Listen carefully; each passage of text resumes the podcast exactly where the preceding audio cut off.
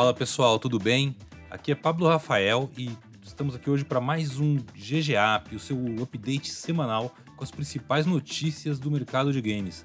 E nessa semana que tá cheio de assunto, cheio de tiro, porrada, bomba, protesto e mil loucuras, tô aqui com Carlos Silva, Head of Gaming da Go Gamers, para me ajudar a explicar tudo o que está rolando para vocês. Tudo bom, Carlão? Beleza, Pablão. Bom, vamos colocar o colete aí e vamos nessa. Tem muita coisa para falar mesmo. Verdade. Hoje a gente vai falar de Call of Duty Vanguard, que foi finalmente anunciado. Vamos falar do Free Fire emulador, das mudanças que a Garena está causando aí no, no cenário competitivo e também sobre a situação, a repercussão que as mudanças que houveram na Twitch causaram nos streamers aqui no Brasil. Então, mete aquela trilha sonora revolucionária aí, DJ Ricardinho, e vamos nessa, segue a quest que é GG.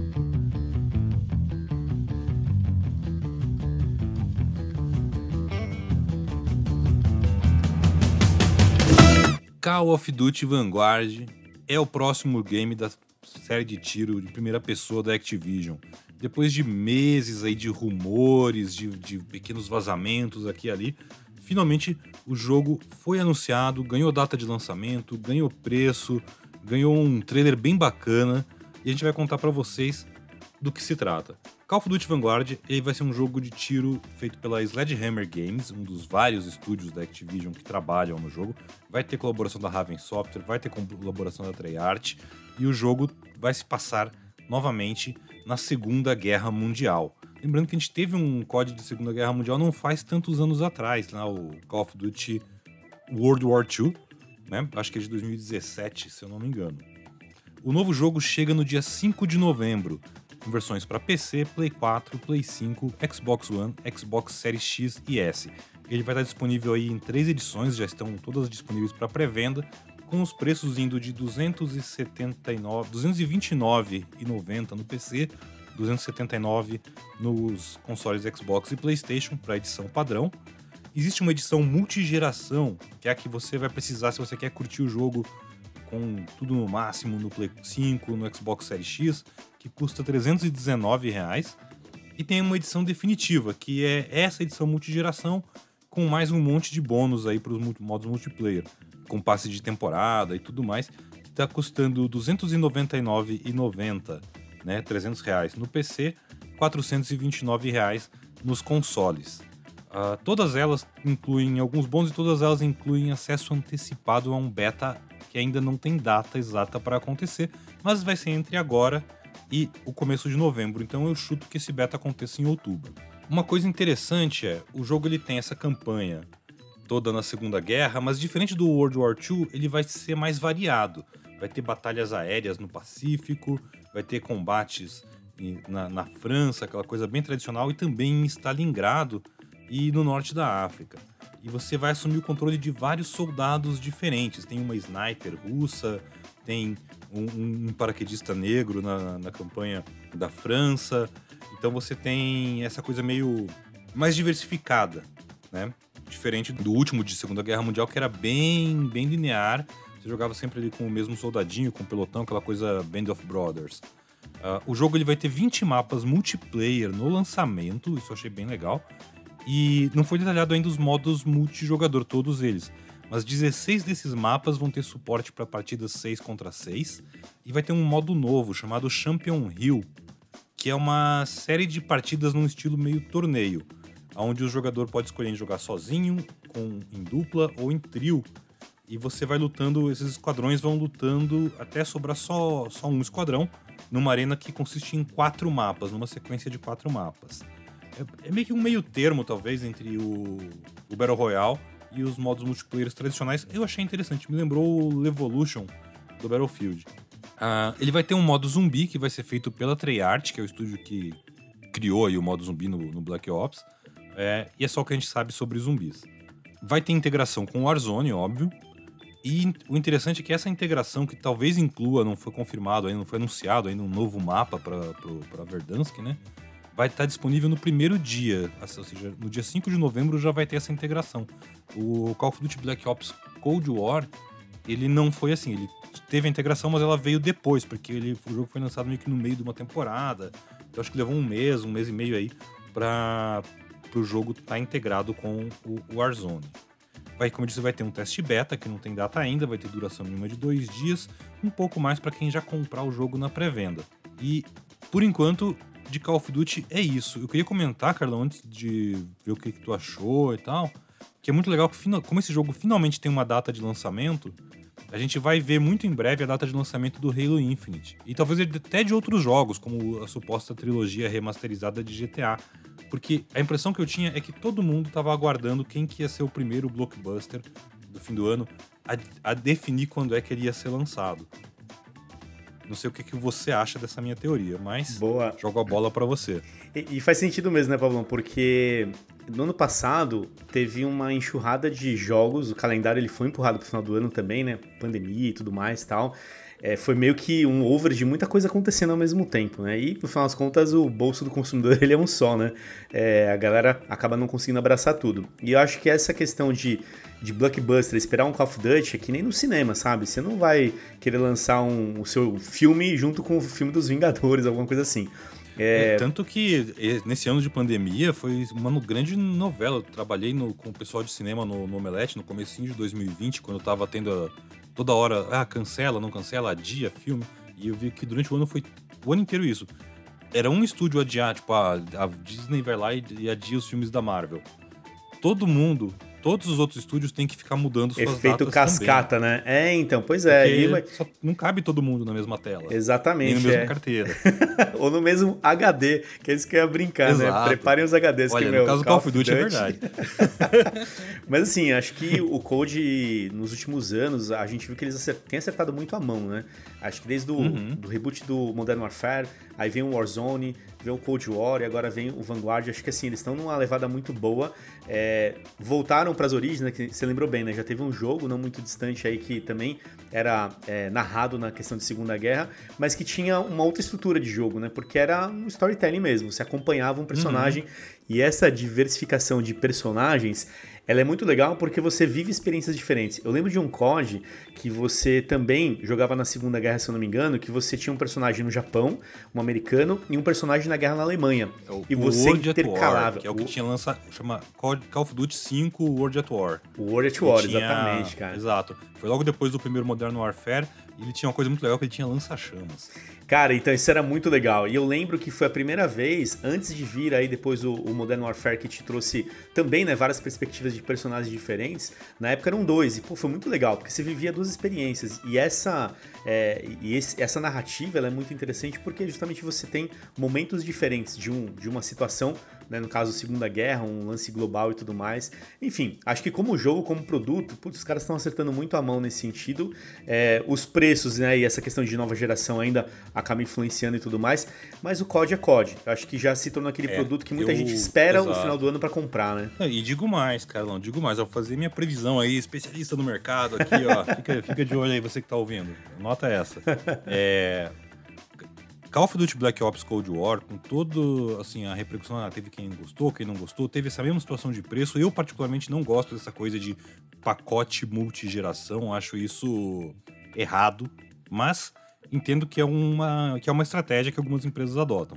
O Black Ops Cold War foi lançado em novembro também do ano passado e foi o, o jogo mais vendido de 2020. É, eu tenho certeza que este Call of Duty também vai ser o jogo mais vendido deste ano.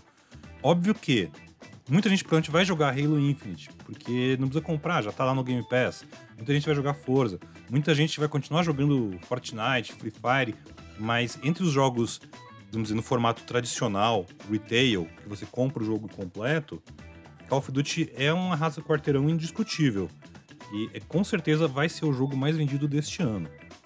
Não tenho dúvida também, cara. Ele vem sempre com essa pretensão é, não vai ser diferente. Acho que realmente eles estão num bom momento, o produto é bom, o jogo é bom, enfim, tem uma, uma galera que é apaixonada, né? Eu queria uma opinião sua, você que é um cara que manja muito de comunidades, que manja muito de lançamentos, de, de, de estratégia assim, de, de mercado, sobre o seguinte. É, esse jogo ele não foi revelado num anúncio, tipo uma, uma conferência, nem com só ah, saiu a premiere do trailer. você assistia a premiere do trailer do jogo e conhecia tudo dentro de um evento no Call of Duty Warzone. Da mesma forma que aconteceu no ano passado com o Black Ops Cold War, inclusive. Ou seja, provavelmente hoje esse evento ainda. Hoje, no dia que a gente está gravando, quinta-feira à noite, aí, véspera de, de, fim de semana já, véspera de eu tomar minha segunda dose da vacina. ah, é, isso aí, mano. É, a gente pode entrar no jogo, participar de um evento que você joga e acontecem mil coisas vendo trem, depois tem uma, um monte de, aparece um monte de avião da Segunda Guerra e bombardeia tudo, é uma loucura, perdão. Isso e é muito final, louco, Pablo. Tem o trailer. Isso é uma estratégia, é uma forma nova de se comunicar com Sim. a comunidade, né? Você pode falar um pouco sobre isso? Sem dúvida. Cara, o que é mais legal, porque assim, você receber o trailer, você vê o, né, a parte técnica, as características do jogo, beleza, mas nada melhor do que você mostrar aquilo dentro do jogo, a experiência do jogo.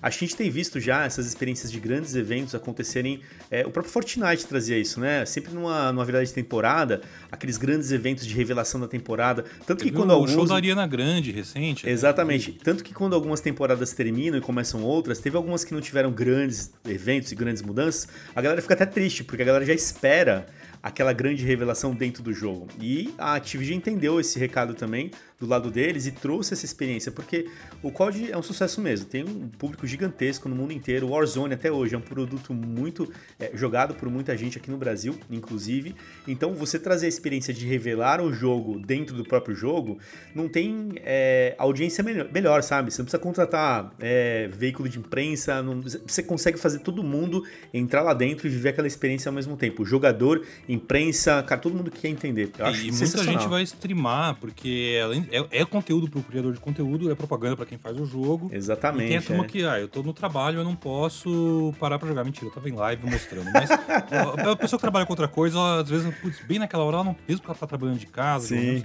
ela não vai parar ali para entrar no jogo naquela hora. Mas ela tá curiosa, ela quer ver. É, essa né? experiência né? todo mundo quer ver, né? E isso é muito legal. Tanto que a própria Epic, ela, ela dá algumas janelas quando ela faz esses eventos, né? ela faz algumas janelas para você poder é, curtir e tudo mais tal. Só quando é, é, realmente mudança de temporada, que aí é um evento único. É, e o COD é isso, né? Uma revelação que tem a chance de você experimentar aquilo no primeiro momento. Isso tem um impacto muito maior. Né? Não tenha dúvida que o engajamento, a empolgação, a hype, tudo vai lá para as alturas nessa hora. Então eu acho Com que certeza. a indústria de games, né, é, ainda mais esses grandes blockbusters, entendendo o que é isso, por exemplo, o novo GTA. Será que de repente a gente pode ter um evento no GTA Online para revelar o novo GTA? Não sei. Ai, tomara que não, eu não queria ter que baixar o GTA Online, eu só quero ver o trailer. E, e, é engraçado. Pois é, cara, eu, mas eu, e agora? Eu, eu tenho memórias muito claras, tem, acho que fotos até do dia que eu vi o trailer do GTA 4 e o trailer do GTA 5, assim, o trailer de revelação. Uhum. É, e em ambos os casos, a memória é minha cara de choque na hora que eu dou F5 e o YouTube cracha, porque ele não aguenta. Não aguenta, é, pois é. é. Então, é o tipo de jogo que quebra, né? Quebra tudo, quebra a internet, quebra servidor, você não consegue é, provisionar nada, né? Porque o negócio realmente é um arrasa quarteirão, que nem você falou aí. Mas acho que é isso, cara. COD sensacional e acho que é uma boa estratégia de novo, né? Pensando em comunidade, engajamento público ativo hoje e trazer o público talvez que não está jogando tão ativamente para dentro do jogo e, e, ter essa experiência, sensacional, cara. Acho que é isso aí, sucesso. A Garena, produtora do Free Fire, decidiu regulamentar os campeonatos não oficiais do game, atingindo aí diretamente os campeonatos, os torneios que são disputados em emuladores. Como é que é isso? É, a Garena, o, toda a Liga Brasileira de Free Fire, ela é jogo disputada no celular. Mas existem muitos torneios que a Garena nunca reconheceu como oficiais e continua não reconhecendo, que são disputados em jogando Free Fire no emulador. A pessoa tem o jogo no celular e tal, por exemplo, mas ela prefere jogar no computador. Aí ela baixa um BlueStacks da vida e joga. E existem torneios de Free Fire de PC, né? O que acontece? A Grana resolveu que era hora de criar regras para que esses torneios fizessem, passassem a ser não são oficiais, vamos dizer. A Liga Brasileira de Free Fire não vai ser uma liga de emulador, pelo que eu entendi. Talvez venha a ter uma categoria. É, mas você tem toda uma regulamentação com 19 itens, né? Que os principais deles são assim: ó, o campeonato tem que ser julgado relevante ou estratégico pela Garena. Ou seja, o campeonato você não pode só sair fazendo um campeonato do jogo deles. O torneio ele tem que ser transmitido exclusivo ou simultaneamente na Buia, que é a plataforma de streaming da Garena.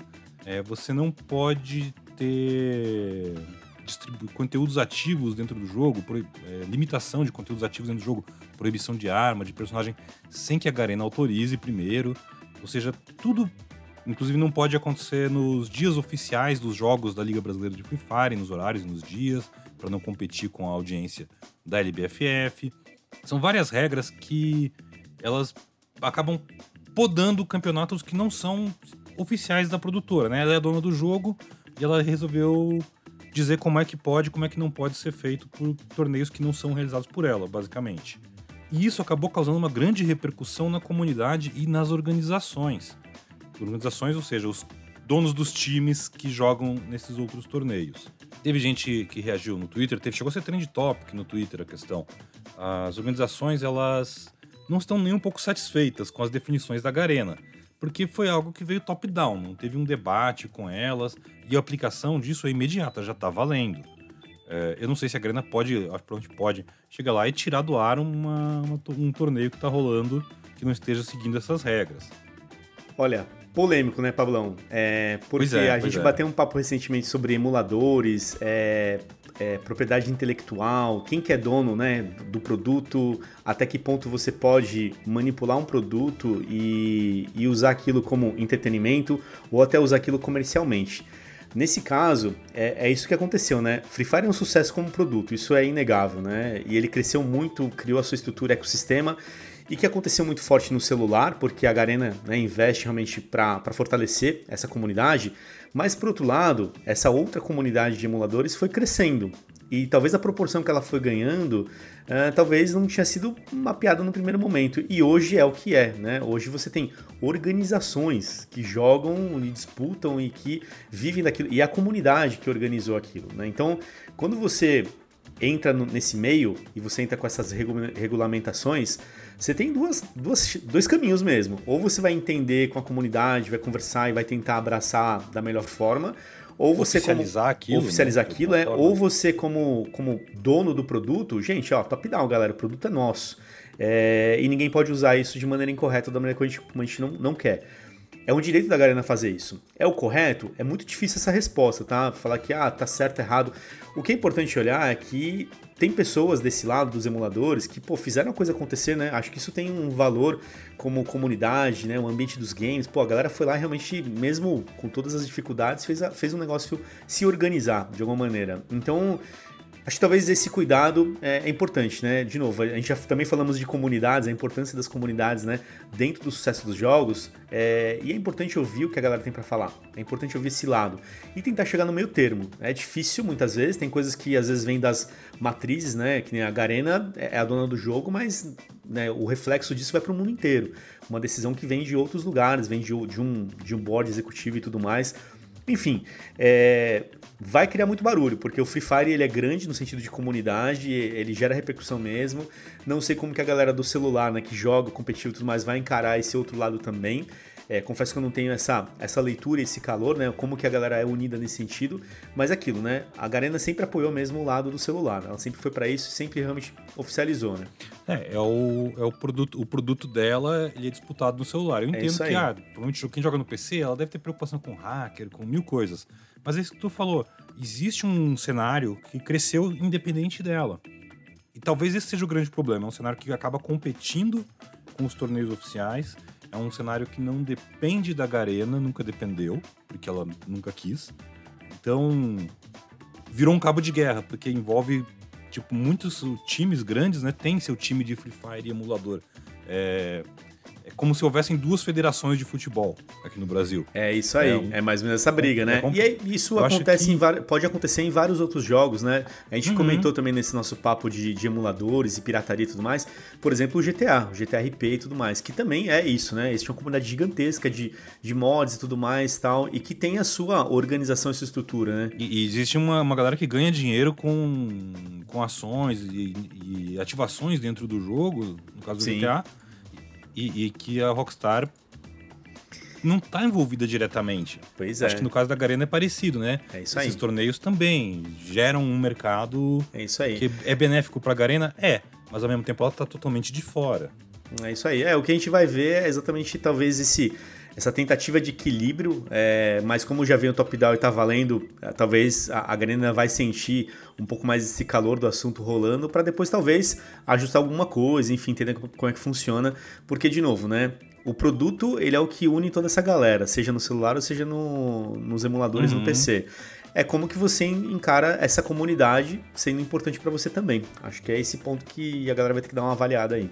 Com certeza, com certeza. Vamos aguardar aí o desenrolar dos acontecimentos, né? É isso aí. Vai ser um caso bem interessante de como lidar com a comunidade. E por falar em como lidar com a comunidade, é, a coisa está ficando um pouco turbulenta na Twitch após aquelas mudanças que a gente comentou no, no programa anterior na monetização da plataforma de streaming aqui no Brasil. Lembrando que assim, a Twitch ela localizou os preços para quem deseja se tornar assinante de canais aqui no Brasil e a assinatura caiu de R$ 22,99, 23 reais para R$ 7,90. Um preço que é bem mais acessível aí para muita gente que quer apoiar seu, seu streamer favorito, aí voa até mais de um canal, né? Você consegue apoiar três canais pelo preço que você pagava em um. É, o problema é que isso também afetou diretamente os ganhos de quem transmite na plataforma. Eles colocaram um esquema onde você vai ter três meses aí de, de auxílio da, da Twitch para não diminuir a renda dos streamers enquanto eles se adaptam a esse novo cenário, mas tem alguns poréns. Tem toda uma questão que, como eles. É, é parecido com o que acontece no YouTube, ou mesmo em outras plataformas, como a própria Buia da Garena. Você recebe em dólar, então você tem uma. Tem um imposto que é recolhido quando a doação é feita, você tem. Quando a assinatura vai para fora, e esse imposto é feito em dólar. Você recebe esse dinheiro em dólar, você paga uma taxa aí nessa conversão do dinheiro aqui no Brasil. E o fato é que os streamers não estão nem um pouco contentes com essas mudanças e nem com a forma como elas foram implementadas, né? Ah, ao ponto que eles criaram aí um grupo que foi chamado no primeiro dia de Sindicato dos Streamers. E depois de muita discussão sobre o termo sindicato, virou a União dos Streamers. Essa União dos Streamers, ela está trabalhando para virar uma frente única, assim, para tentar negociar condições de trabalho melhores dentro da Twitch. Tem muito ruído, né? Tem gente falando que devia ter CLT para streamer, que devia ter. que eles tipo, deveriam poder discutir com eles é, como seriam feitas essas mudanças, ou. enfim, mil reivindicações.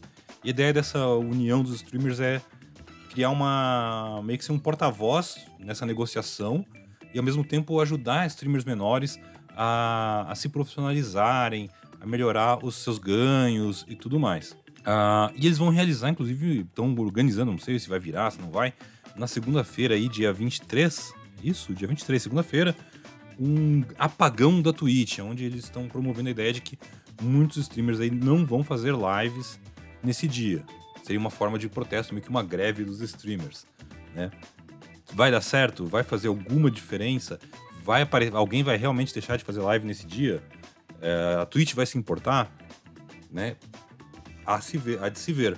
Mas é interessante como houve uma repercussão, uma repercussão que vem fazendo barulho, né? E acho que até demorou um, um, pouco, né, Pablão? A gente achou até que isso viria logo no começo, assim que anunciaram essa mudança e tudo mais tal. Porque tinha realmente tem um discurso de que o impacto foi analisado na questão dos ganhos e tudo mais. Enfim, a complexidade disso tudo é muito grande, né? Porque estamos falando de pessoas hoje que dependem né, desses conteúdos para justamente streamarem, terem receita em cima disso. A plataforma depende das pessoas gerarem conteúdo, produzirem, consequentemente se engajarem. É um ecossistema todo amarrado, né? Então é um trabalho, né? Se a gente for pensar hoje, a galera encara realmente como um trabalho. Cara, são oito horas, ou seis streamando, três horas planejando e tudo mais. Tem realmente uma, uma, uma necessidade ali é, de entender o que está rolando desse outro lado, principalmente para essa galera que está começando, principalmente para essa galera que hoje talvez não tenha uma base tão ativa nesse sentido, né? Então, a Twitch, que, que justamente é uma plataforma que trabalha para a comunidade, que sempre traz, muita, traz muitos pontos positivos para quem está começando, inclusive, né? Tem muitos recursos e tudo mais e tal. É, tem que, enfim, entender o que está sendo reivindicado nesse sentido. De novo, né? Acabamos de falar. O que, que é o que, que é o trabalho de comunidades?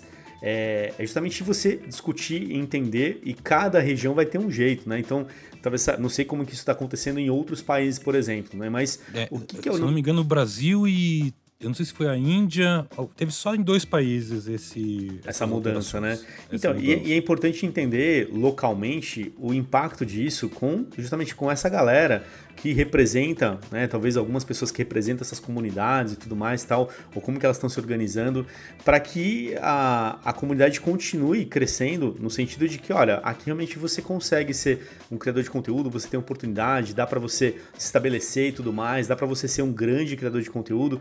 Enfim, todo mundo se inspira nos caras grandes, né? Nessa galera que hoje tem, tem muito sucesso na Twitch, seja um, um Alan Zoc, um Gaules, enfim, por aí vai. E por outro lado, quando essas coisas acontecem, isso torna o, o, o percurso talvez um pouco mais longo, né? Para você conseguir gerar receita, gerar retorno e tudo mais. Então, acho que entendo que, é, ao meu ver, a Twitch talvez já tenha esse mapeamento e tudo mais, mas acho que, de novo, né? Qualquer mudança, ainda mais que mexe no bolso das pessoas, ela precisa ser avaliada, precisa ser discutida, e, e é isso. Igual a questão do próprio Free Fire, né? É, que é a mesma coisa, né? Você mexer numa organização lá que, que tem o seu modo de trabalho, você vem na Twitch, que você mexe em uma estrutura que já tem um modo de trabalho, cara, é, tem impacto, não tem jeito, né? Não vai dar para agradar todo mundo? Isso eu tenho certeza que não dá. Mas minimamente você tem que entender que existe alguma coisa acontecendo naquele lado e vamos ver se essa greve que a galera tá combinando de fazer vai realmente mobilizar a Twitch, a organização, né, empresa, em, em dar uma atenção diferenciada para esse ponto. Enfim, coisas de comunidades, é isso. O mundo dos games também vive disso e isso faz parte aí do, do jogo, né? Bom, é isso aí, galera. Obrigado para você que nos acompanha em todos os GG Apps semanais, GGCast também, e lá no GoGamers.gg. Fica ligado nos nossos canais, sempre muito conteúdo, muitos artigos e novidades da Pesquisa Game Brasil que a gente tem publicado por lá. Valeu, até a próxima.